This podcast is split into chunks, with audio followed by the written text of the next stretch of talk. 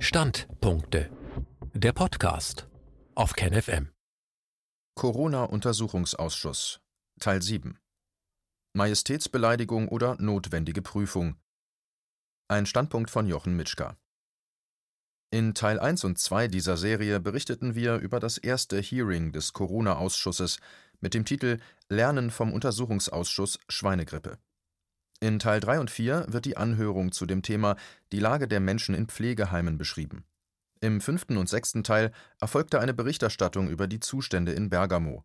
Heute beginnen wir mit der Zusammenfassung der vierten Anhörung mit dem Titel Der Drosten-Test, die Immunität und die zweite Welle. Wie funktioniert der PCR-Test? Ein Mitglied des Ausschusses, Frau Viviane Fischer, erklärte, dass die Testfrage eine ihrer Kernfragen wäre und dass sie bereits einmal eine Petition dazu gestartet hatte. Weil es wichtig wäre, dass man eine solide Datenbasis hätte, um die Dynamik der Virusverbreitung zu verstehen. Die repräsentative Studie, welche in der Petition gefordert worden war, gibt es bis heute nicht. Es gäbe aber inzwischen eine ganze Reihe von Studien, die durchgeführt worden wären, insbesondere im Bereich der Antikörpererfassung. Und dort hätte sich gezeigt, dass die Gefährlichkeit des Virus im Bereich einer Grippe läge, jedenfalls was sich aus diesen Studien ergab. In Bezug auf den PCR-Test gäbe es generelle Bedenken, inwieweit der in der Lage ist, zu erkennen, ob überhaupt infektiöses Material vorliegt. Sie verweist dann noch auf einen Ringversuch, den die deutsche Akkreditierungsstelle gemacht hat. Sie hatte an Labore Proben geschickt, von denen einige mit dem Virus versetzt waren. Andere waren mit einem harmlosen Coronavirus besetzt gewesen und es gab eine Lehrprobe. Und daraus hatten sich interessante Erkenntnisse ergeben. Zum Beispiel bei der Lehrprobe waren 1,4 Prozent falsch positiv und beim Test der Proben mit harmlosen Coronavirus gab es 7,6 Prozent falsch positive Ergebnisse. Frau Fischer wies darauf hin, dass der in Italien weit verbreitet verwendete Test einer türkischen Firma in dem Ringversuch mit 25 bis 40 Prozent falsch positiven Ergebnissen abgeschnitten hatte. Frau Prof. Dr. Ulrike Kämmerer nun kam die erste Sachverständige zu ihrer Aussage. Frau Professor Kämmerer ist Virologin und Immunologin. Die ersten Fragen stellte Dr. Wodak. Schon im ersten Satz wies sie darauf hin, Zitat, Wobei bisher ja überwiegend die schon angesprochene PCR-Testdiagnostik gemacht wird, was ja kein immunologischer Test ist, sondern nur ein Nukleinsäurenachweis. Zitat Ende. Wodak warf ein, dass dies eine wichtige Feststellung wäre, denn der PCR-Test würde lediglich eine bestimmte Sequenz von definierten Molekülen multiplizieren. Frau Professor Kämmerer ergänzte, dass der Test nur einen kleinen Genabschnitt aus einer ausgewählten Region des Virus aufzeige, ohne sagen zu können, ob das Virus in voller Länge überhaupt vorhanden ist. Wodak erklärt, dass dies noch keinerlei Hinweise auf irgendwelche Reaktionen des Körpers gibt. Man messe überhaupt nicht, was mit dem Menschen passiert, sondern nur, ob da irgendwo im Körper der Teil eines Gens des Virus existiert. Frau Professor Kämmerer, Zitat Sie merken ausschließlich, ob da noch eine Nukleinsäure vorhanden ist, genauso wie die Forensiker zum Beispiel nachweisen, ob da irgendwelche Genspuren von irgendjemandem vorhanden sind. Was aber nichts mit lebenden Zellen, aktiven Viren oder irgendeiner Krankheit zu tun hat. Zitat Ende. Wodak, Zitat dieser Test kann keine Infektionen nachweisen. Zitat Ende. Die Infektion wäre die Reaktion des Körpers. Der PCR-Test könne nachweisen, antwortete Frau Professor Kämmerer, dass die Nukleinsäure, wenn der Test ausreichend spezifisch ist, in dem Patienten gefunden wird. Man könne aber nicht sagen, ob das Virus replikationsfähig ist, sich also in dem Wirt vermehren würde, und man könne auch nichts darüber aussagen, ob der Patient ursächlich dann durch das Virus krank wird. Es gäbe eine Korrelation. Wenn jemand krank wäre, die Krankheitsanzeichen hat und eben einen sehr hohen Nachweis der Nukleinsäuren, dann wäre die Wahrscheinlichkeit schon sehr groß, dass das Virus ursächlich dabei ist. Aber die vielen Menschen, die positiv wären ohne Symptome, da könne man gar nicht sagen, ob die mit einer Viruslast befallen sind oder doch nicht. Wodak warf ein, man könne noch nicht einmal sagen, dass sie infiziert wären, weil eine Infektion die Reaktion des Körpers wäre. Dies bestätigte Frau Professor Kämmerer. Zitat auf der Oberfläche des Abstrichs ist diese Virus-DNA, das heißt aber noch nicht, dass es in den Zellen drin ist, und es heißt nicht, dass da eine intakte, vermehrungsfähige Viruslast vorhanden ist. Zitat Ende. Aus dem Ausschuss wies Dr. Füllmich darauf hin, dass weltweit die PCR-Testergebnisse immer wieder für Panik sorgen würden, obwohl die Aussagekraft praktisch nicht gegeben wäre. Frau Professor Kämmerer erklärte daraufhin, dass es PCR-Tests für HIV geben würde, wo man dann definiert, dass ab einer gewissen Sensitivität das Virus vorhanden sein muss, aber das wäre im Moment im Fall von Corona noch nicht machbar. Dr. Wodak fragte dann, ob es möglich wäre, diesen PCR-Test so zu validieren, dass man irgendwann eine Infektion damit nachweisen könnte. Frau Professor Kämmerer antwortete, dass man ein Virusisolat aus Patienten gewinnen müsste, wie das bei anderen Viruserkrankungen ja auch gemacht wurde. Der PCR-Test würde logarithmisch arbeiten, aus 1 würde 2 und prüfen, ob die Nukleinsäure des Virus vervielfältigt würde. Zitat man geht normalerweise davon aus, dass, wenn der Test sehr früh anspricht, also zum Beispiel nach 20 bis 25 Amplifikationszyklen, dass dann viele Virenteile vorhanden gewesen wären. Oder Virus-RNAs vorhanden waren, das muss dann auch eine entsprechende Viruslast gewesen sein. Das müsste man aber mit solchen Patienten und direkten Virusisolaten nachweisen und validieren. Und ich habe bisher noch nichts in der Literatur gefunden, dass das mal gemacht wurde. Zitat Ende. Wodak wies darauf hin, dass dies auch genau wäre, was die EU von einem Test verlangen würde, der für diagnostische Zwecke eingesetzt wird. Frau Professor Kämmerer erklärte, dass auch Ringversuche gemacht werden und unbekannte Proben analysiert werden müssten. Das würde ja im Moment gar nicht gemacht. Aus dem Ausschuss wurde gebeten, noch einmal zu erklären, wie der PCR-Test funktioniert. Frau Professor Kämmerer erklärte, dass der PCR-Test ein Polymerase-Kettenreaktionstest sei. Da mache man sich zunutze, dass die Erbinformationen, die Nukleinsäure, sich mit speziellen Enzymen vervielfältigen lässt. Das wäre auch, was die Zelle machen würde, wenn sie sich entweder teilt oder die mRNA, also die Boten-RNA, vervielfältigen muss, um irgendwelche Eiweiße herzustellen. Dafür gab es für Herrn Carey Mullis den Nobelpreis.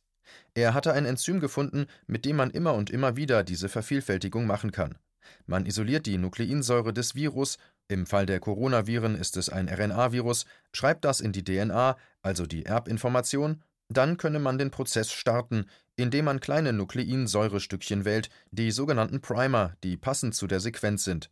Das setze natürlich dummerweise voraus, dass man schon weiß, was man sucht. Das heißt, man müsse die Sequenz haben, das wären meistens so 20 einzelne Nukleotide, lange kleine Teilchen, die im Computer kreiert würden. Wenn man nicht weiß, was man sucht, dann wählt man ein sehr nahe verwandtes Virus. So wäre das jetzt in dem vorliegenden Fall auch gelaufen. Es gäbe genügend Beta-Coronaviren und SARS-Viren. Und dann hätte man gefragt, welche Regionen dieser Viren. Und da hierbei alle bekannten Viren möglichst ähnlich sind, suche man sich zwei Erkennungsmusterstücke, die im Abstand von 80 und 200 Nukleotiden liegen. Und nun würde man an diese Stückchen den Vervielfältigungsprozess andocken.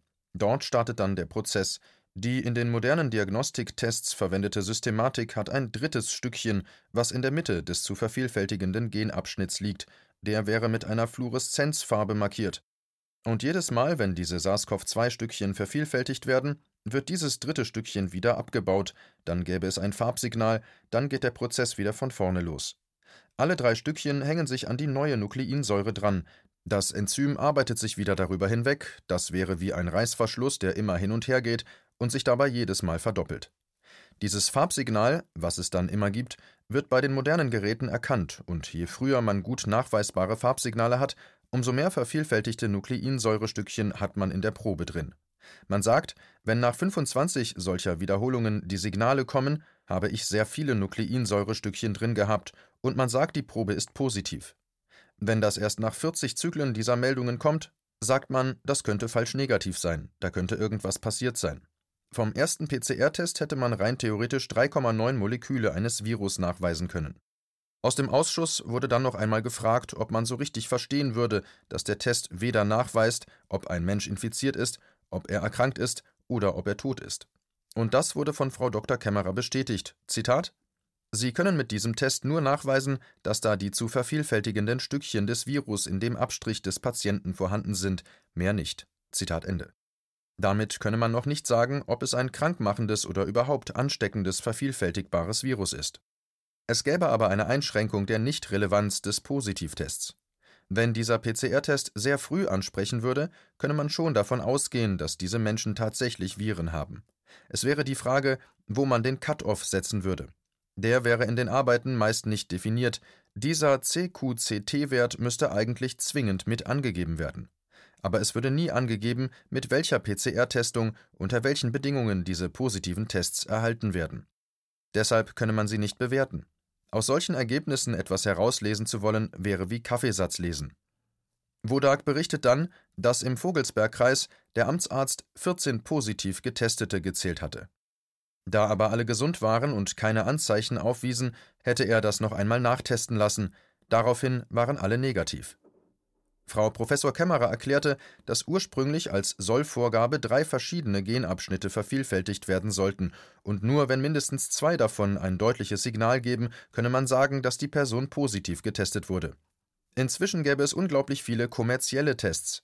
Wenn der eine Test positiv ist, kann der andere negativ sein und der dritte negativ sein. Unterschiedliche Tests würden unterschiedliche Genregionen betreffen. Wodak fragte dann noch einmal nach dem am meisten verwendeten Test der Charité. Von diesem würde ja auch gesagt werden, dass er auch andere, frühere SARS-Viren anzeigen würde. Frau Professor Kämmerer erklärte, dass diese alten SARS-Viren, die auch als neues Coronavirus angezeigt würden, sogar in der Originalarbeit erwähnt werden würden. Das wäre auch so publiziert worden. Das heißt, dies ist keine Behauptung, sondern eine nicht bestrittene Tatsache. Wodak fragte dann noch einmal, ob es eine systematische Erhebung geben würde, welche analysiert hätte, welche der alten Viren denn mit dem PCR-Test erfasst werden. Oder könnte es sein, dass die unterschiedlichen kommerziellen Tests unterschiedlich auf alte Viren reagieren? Frau Professor Kämmerer erklärte, dass man nicht wisse, welcher Test welche alten Viren erfassen würde, weil darüber nichts bekannt gegeben würde. Man wüsste gar nicht, was die unterschiedlichen Tests genau nachweisen, man erfährt nicht die Sequenz, die geprüft wird. Daher könne man das nicht in den entsprechenden Genbanken überprüfen. Solange nicht die genauen Sequenzen der Primer-Proben angegeben werden, hätte man keine Chance zu überprüfen, was getestet wird. Eigentlich müsste man ein sogenanntes Panel von allen Viren haben, die Charité müsste das eigentlich haben, und die Tests über alle vorhandenen Viren laufen lassen. Also über alle verwandten Coronaviren. Egal ob von Fledermaus, Mensch, Rind, Katze, Kamel oder Schwein. Dann könnte man feststellen, welcher Test nur ganz spezifisch SARS-CoV-2-Viren anzeigen würde. Das wäre natürlich eine große Arbeit, aber es wäre zwingend notwendig, um einen Test zu validieren. Aber eine Publikation, die das gemacht hätte, wäre noch nicht aufgetaucht. Wodak sagte daraufhin, dass das SARS-CoV-2-Virus durchsequenziert wäre. Es gäbe um die 30.000 Sequenzen. Sie würden sich dauernd ändern. Es würde immer wieder gesagt, dass man das SARS-CoV-2-Virus suchen würde, aber in Wirklichkeit fände man alle möglichen unterschiedlichen Viren, von denen niemand wisse, ob sie genauso wirken. Man könne die krankmachende Wirkung durch diesen Test nicht abschätzen. Frau Professor Kämmerer, Zitat: Das ist ein RNA-Virus und die mutieren unglaublich schnell. Das heißt, man wird, wenn man sie in der ganzen Welt sequenziert, unglaublich viele Varianten finden. Das wäre ganz normal. Man könne im Fall von RNA-Viren nur ganz selten die identischen Sequenzen finden. Rein theoretisch können Sie, wenn Sie 100 Tests mit 100 verschiedenen Nachweissystemen machen, dann kann es sein, dass 50 negativ sind, 30 positiv und 20, die man nicht beurteilen kann. Letztendlich, was es dann ist, dazu müsste man eigentlich zwingend das, was vervielfältigt wurde, sequenzieren, um dann sagen zu können, ja, das ist genau das, was ich gesucht habe. Zitat Ende. Wodak erklärte, dass diese Welt der Genanalytik eine vollkommen andere Welt als die des Arztes wäre, der den Patienten und seinen Zustand analysiert.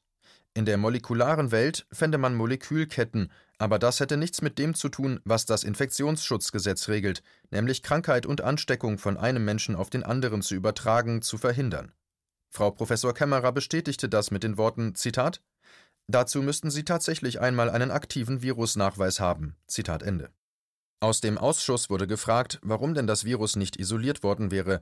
Es wären ja inzwischen Monate vergangen und viele Menschen mit positivem Test verstorben. Frau Professor Kämmerer bestätigte, dass es möglich wäre, weil man das ja bei anderen Viren auch gemacht hätte. Man müsste halt Abstriche machen, die auf Zellkultur geben und dann vervielfältigen. Das wäre nicht ganz einfach, aber es ginge so. Und die Vervielfältigung wäre ja auch mit SARS-CoV-2 inzwischen in verschiedenen Labors gemacht worden. Die Chinesen hätten mehr Vorlauf. Es gäbe inzwischen Arbeiten, welche die Isolation und Sequenzierung der Viren beschreiben würden. Damit wäre bewiesen, dass das Virus als solches existieren würde. Und es ist vervielfältigbar bei Menschen, die auch wirklich eine sehr hohe Viruslast in sich tragen. Das Problem wäre, dass man erstmal diese Menschen mit einer so hohen Viruslast finden muss. Ein PCR-Test ohne Symptome reiche da nicht. Die Menschen müssen wirklich stark erkrankt sein und das Virus in seiner aktiven Phase sein. Frau Professor Kämmerer bestätigte dann noch einmal das Verständnis aus dem Ausschuss, wie der PCR-Test entstanden war. Zitat: Sie, Anmerkung die Forschergruppe um Drosten von der Charité, hatten aus den sozialen Medien erfahren, dass ein neues Virus in Wuhan grassierte, haben dann gefragt, was könnte das sein, erfuhren, es könnte ein Coronavirus sein, dann haben sie sich an die Genbanken gesetzt und haben gesagt, naja, das ist der kleinste gemeinsame Nenner aller vorhandenen Viren, das könnte schon passen, haben dann diese drei Genamplifikate kreiert und haben diese PCR dann hingeschickt. Das ist ja publiziert. Kormann et al. am 21. Januar eingereicht. Zitat Ende. Der Nachweistest wäre extra so gemacht worden, dass alle asiatischen Coronaviren einschließlich der Fledermausviren erkannt werden. Es war ein Suchtest, was vollkommen richtig gewesen wäre. Man würde zunächst suchen, ob es ein Virus dieser Gruppe ist. Dann müsse man das, was man gefunden hat, sequenzieren und sagen, so, jetzt habe ich die spezielle Sequenz, jetzt muss ich PCR-Tests machen, die nur zu diesem Virus passen und alle anderen ausschließen. So wäre das korrekte Vorgehen. Aus dem Ausschuss wurde dann erklärt, dass letzteres aber doch nicht passiert wäre. Seit dem Anfang würde mit dem Suchtest gearbeitet, und dieser Test wäre als Grundlage genommen worden, um zum Beispiel in Göttingen oder bei Tönnies oder in Berlin in einem Wohnheim, um dort über Wochen den Laden zuzumachen. Als Jurist könne Dr. Füllmich nicht verstehen, dass auf einer so wackeligen Grundlage juristische Entscheidungen solchen Ausmaßes getroffen wurden. Frau Professor Kemmerich antwortete daraufhin zustimmend, dass genau dies das Problem wäre. Auch als Naturwissenschaftler würde man das nicht verstehen. Was da passiert war, würde nicht zu dem passen, was man als Naturwissenschaftler mal gelernt hätte. Und man würde auch gar nicht wissen, mit welchem Test die positiven Ergebnisse denn überhaupt gefunden wurden. War es der Original-Drosten-Test? Oder wurde der Test modifiziert? Und unter welchen Bedingungen wurden die Tests verwendet? Frau Dr. Kämmerer forderte die Juristen auf, endlich die Herausgabe der Details zu den kommerziellen Tests zu verlangen. In Würzburg, so ihre Vermutung, gäbe es vielleicht einen weiterentwickelten Test, denn dort hätte man ganz wenig positive Ergebnisse gefunden. Bodak wies dann darauf hin, dass man als Verantwortlicher einen Eingriff machen müsse, auch wenn es nur ein Wattetupfer wäre, dann müsse man sich gefallen lassen als Arzt, dass derjenige, der untersucht wird, fragt: Zitat: Womit wollen Sie mich untersuchen? Welche Konsequenzen hat das? Welche Methode nehmen Sie? Wie sicher ist das? Und was sagt das Ergebnis nachher aus? Zitat Ende. Nach dem neuen Infektionsschutzgesetz, das ganz schnell geändert worden wäre, darin gäbe es eine Ermächtigung des Gesundheitsministers, dass er auch nicht ärztliches Personal losschicken kann, um diese Tests durchzuführen. Das wurde dann vom Ausschuss unterbrochen, da es juristische Fragen betreffen würde. Frau Fischer vom Ausschuss berichtete dann, dass der Ausschuss mit Labors in Kontakt wäre, von denen auch Informationen erstellt worden wären, wie dort auch selbst Testkits zusammengestellt wurden, die auf veröffentlichten Blaupausen der Behörden basierten. Frau Professor Kämmerer erklärte dazu, dass es banal wäre, denn PCR-Tests würden für alles Mögliche eingesetzt. Da ginge man einfach in die Gendatenbank, suche sich die Virussequenzen und mache seinen Primer und kann dann den eigenen PCR-Test erstellen und überprüfen. Das könne jeder Bachelorstudent, jeder Doktorand, der molekularbiologisch arbeitet. Das würde millionenfach jeden Tag gemacht. Dr. Hoffmann aus dem Ausschuss fragte dann, woher man denn wisse, dass die Testergebnisse, ob sie nun das richtige Virus erfassen oder nicht, überhaupt außergewöhnlich wären. Ob man nicht Vergleiche mit den Vorjahren durchführen müsste. Frau Professor Kämmerer erklärte, dass Coronaviren in der Vergangenheit niemanden interessiert hätten. Sie wären in den Grippewellen immer dabei gewesen, wären aber immer als banale Erkältungsviren bezeichnet worden. Es gäbe nur ganz wenig Daten, die Aufschluss darüber geben würden, wie stark Coronaviren in der Vergangenheit in Grippewellen mitverantwortlich waren. Dr. Wodak zeigte dann eine Grafik, in der der prozentuale Anteil von Coronaviren in Virusdiagnosen aufgelistet wurde. Das wären drei Publikationen gewesen. Und von 2005 bis 2017 gab es immer Anteile, die mal größer, mal kleiner waren. Wenn ein Virus verstärkt bemerkt wurde, war das andere in geringerem Umfang gefunden worden. Das Robert Koch Institut hätte erst im März 2020 damit angefangen, die Coronaviren mit zu untersuchen. Frau Professor Kämmerer fügte hinzu, dass, wenn die Influenza mal stark war, hätte es weniger Coronaviren gegeben, wenn die Influenza versagt hätte, so wie in diesem Jahr, dann gäbe es halt mehr von den anderen Viren. Dr. Füllmich fragte dann noch einmal nach, ob es möglich wäre, dass genau das heute gesuchte Virus bereits in den Vorjahren dabei gewesen wäre, dass man aber eben nicht spezifisch danach gesucht hätte. Das wisse man nicht, war die Antwort. Da aber diese Viren sehr variabel mutieren würden, könne es sein, dass diese Variante jetzt neu wäre. Neu würde aber nur heißen, dass es nur eine neue Variante der vorhandenen Beta-Coronaviren wäre. Um das genauer zu sagen, müsste man die alten Proben nachuntersuchen und nachsequenzieren. Sonst wäre das nicht herauszufinden, das wäre aber durchaus möglich. Dr. Füllmich wies darauf hin, dass es heute nicht mehr um das Verbot, den Rasen zu betreten gehe, sondern darum, dass etliche Existenzen vernichtet wurden und dass deshalb durchaus ein gewisser Aufwand gerechtfertigt erscheinen würde. Frau Professor Kämmerer erklärte, dass man jemanden finden müsste, der noch Proben mit amplifizierbarem Material aus diesen Jahren konserviert hat. Dann kam das Thema auf Antikörpertests, also den Nachweis einer überstandenen Infektion. Demnächst. Im nächsten Teil wird über Antikörpertests diskutiert werden, ebenso wie über die Frage nach einer zweiten Welle.